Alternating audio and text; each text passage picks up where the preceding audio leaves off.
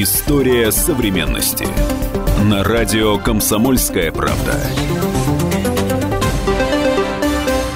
Здравствуйте, люди! На линии Эдвард Чесноков. В последнее время очень многие упрекают Россию в отсутствии целостной доктрины по внешней политике. Дескать, наша доктрина ситуативна, вот там Майдан на Украине случился, мы пытаемся как-то реагировать, выходит не очень. Вот там в Сирию мы совершенно неожиданно вошли, также неожиданно вышли. И вот именно об этом мы сегодня поговорим. О том, есть ли все-таки все-таки у России какая-то доктрина внешней политики или все-таки нет? Почему? Потому что напротив меня находится журналист-международник Михаил Коростиков, который неожиданно придумал концепцию под названием «барсук медоед», что Россия – это вот такой вот африканский зверек, который умеет прогонять со своих владений даже слонов, львов, буйволов, гипопотамов, белых медведей. Ну, они в Африке не водятся, но тем не менее вот об этой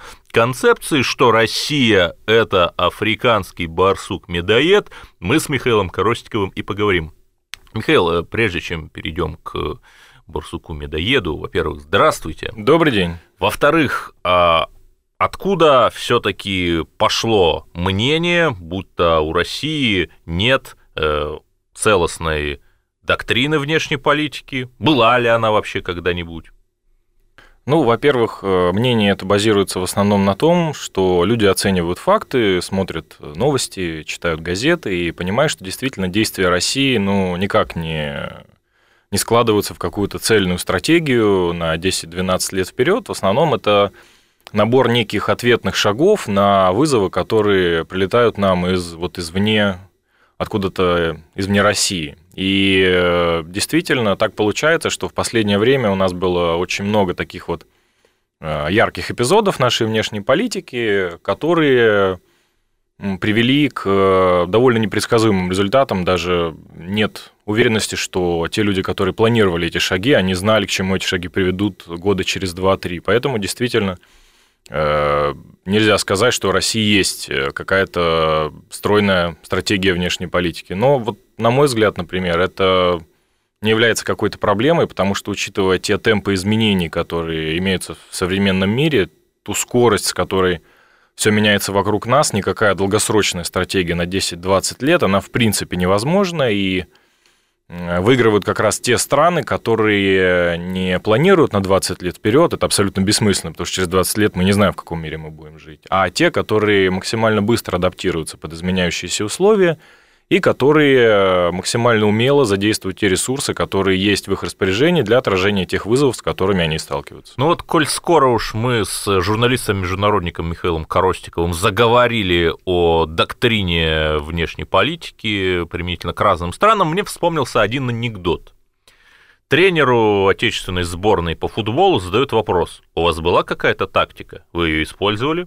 И он отвечает, у меня была какая-то тактика, я ее использовал. Вопрос следующий, а вообще применительно к другим странам, прежде чем мы перейдем к доктрине русского барсука-медоеда, вот у других стран есть ощущение, что есть какая-то целостная стратегия внешней политики, там у США, у ЕС, у Китая, у главных мировых игроков?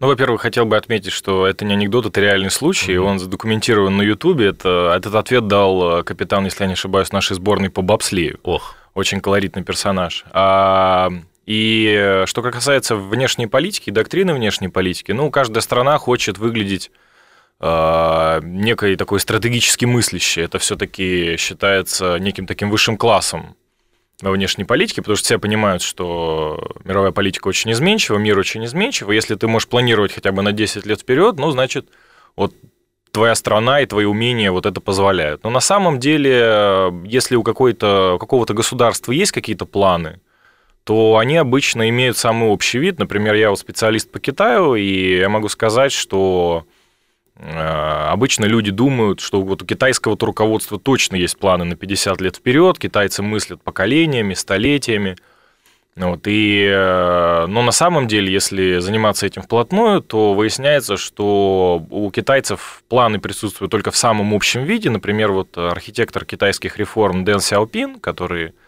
управлял Китаем в 70-х, в конце 70-х, 80-х, ну, так, неофициально управлял. Ну да, да, да, неофициально управлял Китаем И? в 80-х, 90-х годах. Он Э, говорил, что у Китая есть две столетние цели, так называемые. Первая – это достичь общества Сяокана, общества малого благоденствия к 2021 году, столетию основания Коммунистической партии Китая.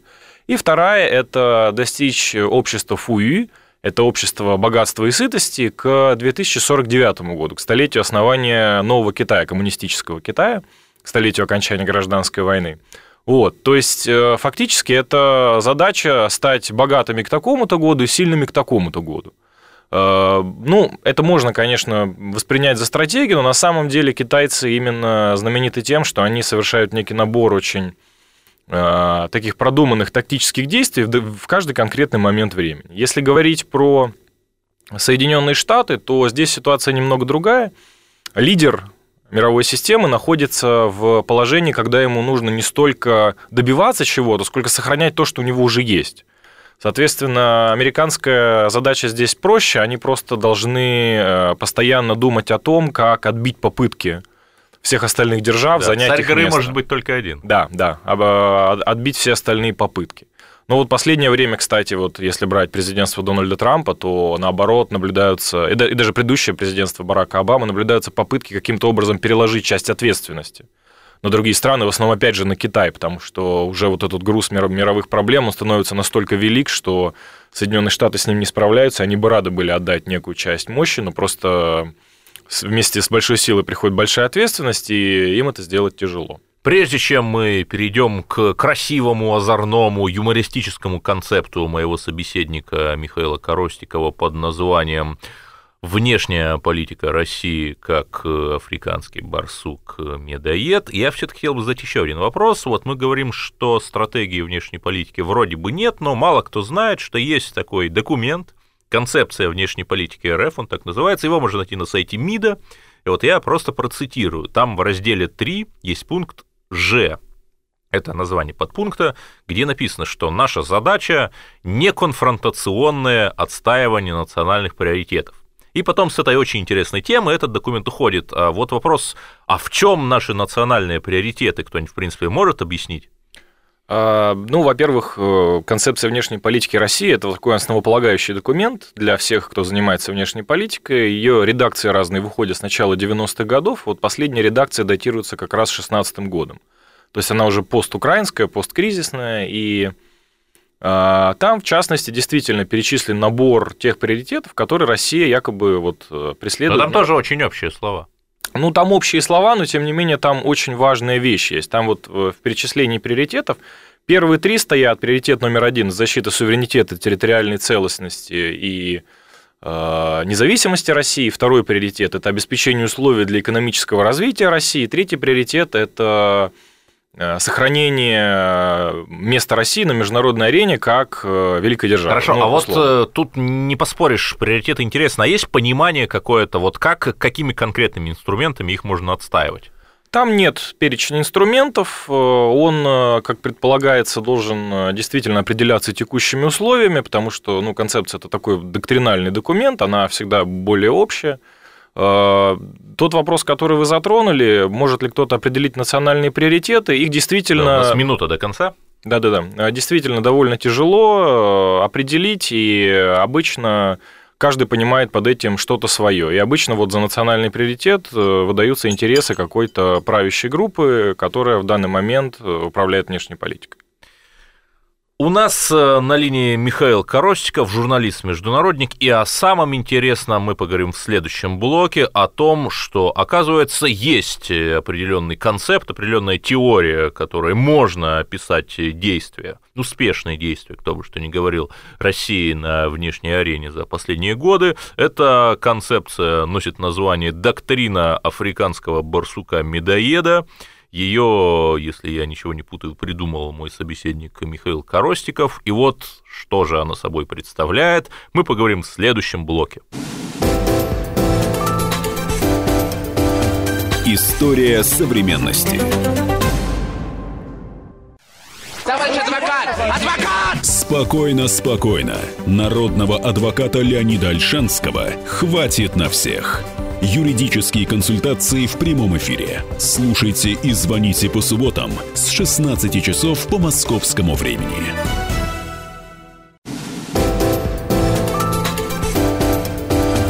История современности.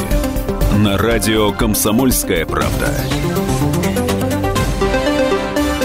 Эфир продолжается. Я, Эдвард Чесноков, беседую с журналистом-международником Михаилом Коростиковым. И вот, Михаил, расскажите все-таки, кто же это такой африканский барсук-медоед, с действиями которого вы сравнили действия России на международной арене? Медоед – это такое небольшое животное, действительно одна из разновидностей барсука, отличительными чертами которого является его невероятная живучесть, хитрость и мстительность. То есть э, барсук-медоед э, считается одним из самых отважных животных, потому что, несмотря на свои небольшие размеры, он где-то примерно чуть больше таксы размером, ну, в общем, он, семейство куних. Да, он умудряется со своей территории, которую он считает своей, своего ареала, прогонять более крупных животных, э, таких как э, тигров, волков, львов. Ненадолго, но все же ему это удается. В основном на эффекте испуга и эффекте внезапности. У медоеда потрясающие способности к регенерации. В принципе, его пища – это земноводные, мелкие грызуны – и медоед – это одно из немногих животных, которое способно, например, переработать яд кобры. То есть, когда медоеда кусает кобра, укус которой для человека, например, практически смертелен,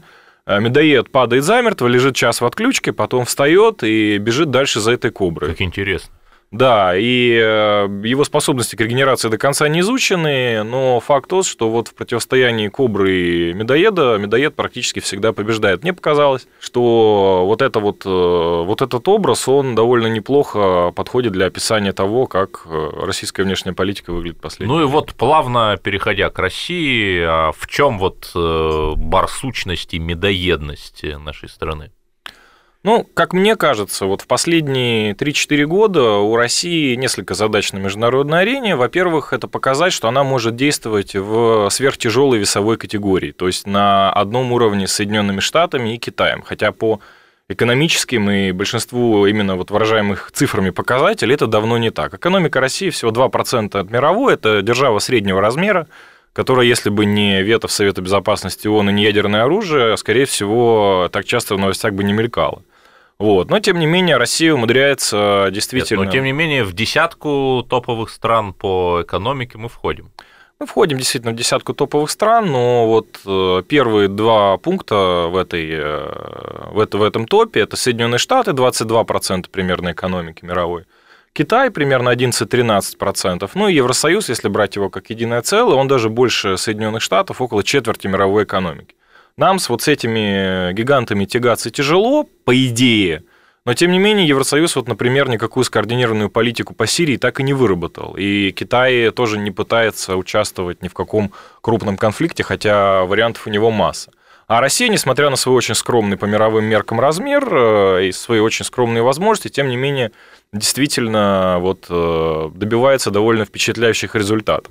То есть, опять-таки, вот как этот пресловутый барсук-медоед. Да. Маленький, да. но такой верт. Да, да, да. А, плюс еще очень важная концепция доктрины медоеда, то есть то, что вот те вот ответные удары, которые прилетают извне, то есть, ну, естественно, что если ты ведешь какую-то активную внешнюю политику, то ты сталкиваешься с противодействием. Вот это противодействие, оно резко последние 3-4 года снизила жизненный уровень россиян. Я говорю и про падение цен на нефть, и про обвал курса национальной валюты. Там, там сочетание внешних и внутренних факторов, но санкции тоже сыграли в этом значительную роль.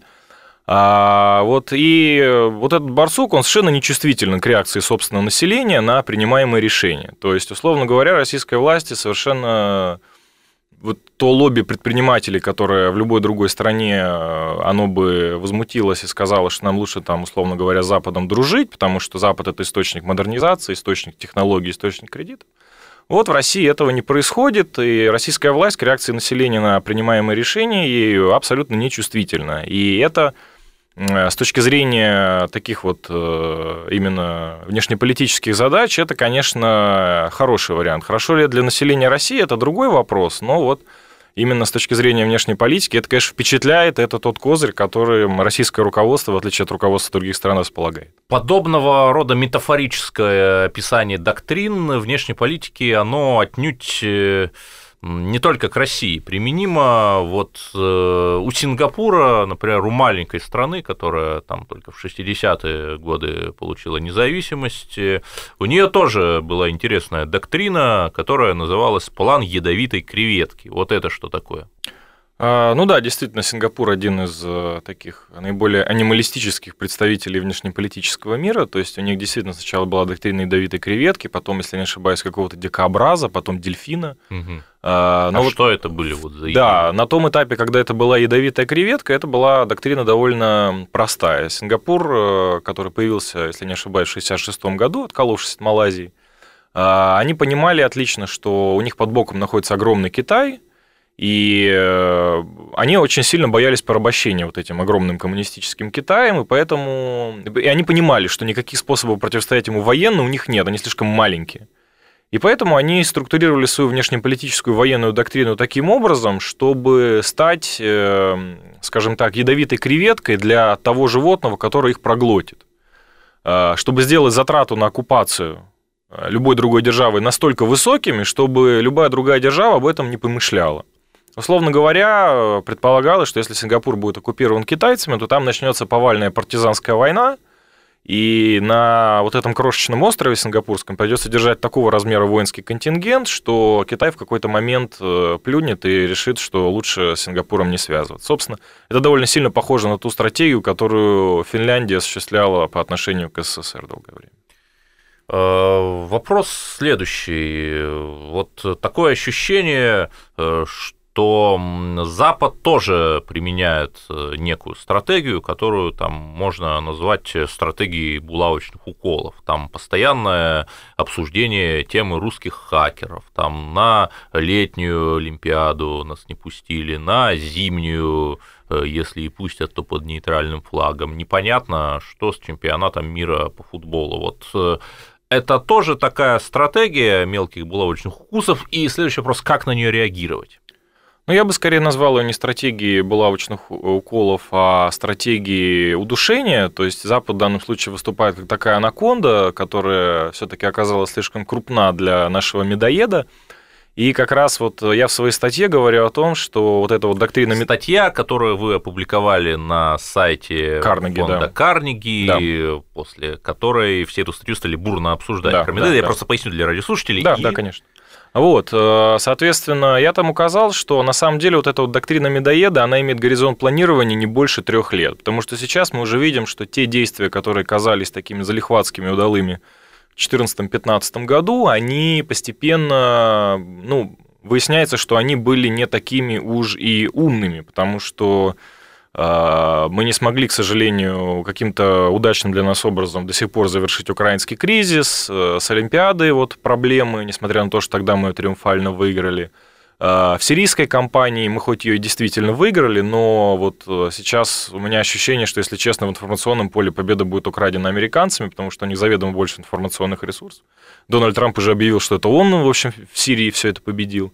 У нас просто нет возможности это перекричать никак в мировом информационном пространстве. То есть э, э, проблема в том, что вот эта вот доктрина медоеда, она имеет очень небольшой горизонт планирования, и когда первый шок вот этих вот волков, тигров, львов проходит, они понимают, что медоед это все-таки не такое крупное животное, несмотря на то, что его выживаемость намного выше среднего, оно тем не менее, действительно... Тоже имеет свои пределы. Да, тоже имеет свои пределы, тем более, тем более шкура у него не такая уж толстая. Напомню, что за последние три года в России выросло число людей, находящихся ниже национального порога бедности. Сейчас их 22 миллиона практически. И если в дальнейшем это число будет расти, я думаю, это вряд ли то, чего мы хотели от российской внешней политики. Хорошо, все-таки есть и такая шуточная, шуточное развитие вашей теории этого медоеда. Э, у, у медоеда есть такая птичка-медовед, то есть друг. Это ее реально существующая птичка. Она знает, где находится мед, и приводит Э, например, того же барсука, тот его разоряет э, своими когтистыми лапами, а птичка потом лакомится сотами. Вот примительно к России, э, к нашему барсуку медо, медоеду, такая птичка-медовед есть? Может быть, это Белоруссия, я не знаю. А, ну, на самом деле, действительно, есть такая птичка. минута до конца. Да-да-да, конечно. Это она называется медоуказчик, там их целый род, но э, Действительно, нельзя сказать, что мы вместе с кем-то добываем ресурсы, потому что последние вот 3-4 э, года у нас общий объем ресурсов, если говорить о ближайших союзниках России, объединенных Евразийский экономический союз, например, то мы их скорее теряем. Но в целом, да, действительно, у России есть ряд союзников, это Беларусь, Киргизия, Казахстан, но Армения, опять же, но я не могу сказать, что у нас очень уж сильная интеграция, у нас довольно сложно идет формирование вот этих вот интеграционных структур, э, и вот последние внешнеполитические решения России, э, которые были приняты с 2014 года, они сильно усложнили этот процесс, потому что действительно вал национальной валюты и проблемы, они отразились на союзниках. Благодарю вас. С нами был Михаил Коростиков. Он рассказывал нам о своей идее о том, что доктрину внешней политики России можно назвать доктриной барсука-медоеда. Так это или нет, покажет время. Слушайте радио «Комсомольская правда» и о новых русских победах вы узнаете первыми. История современности.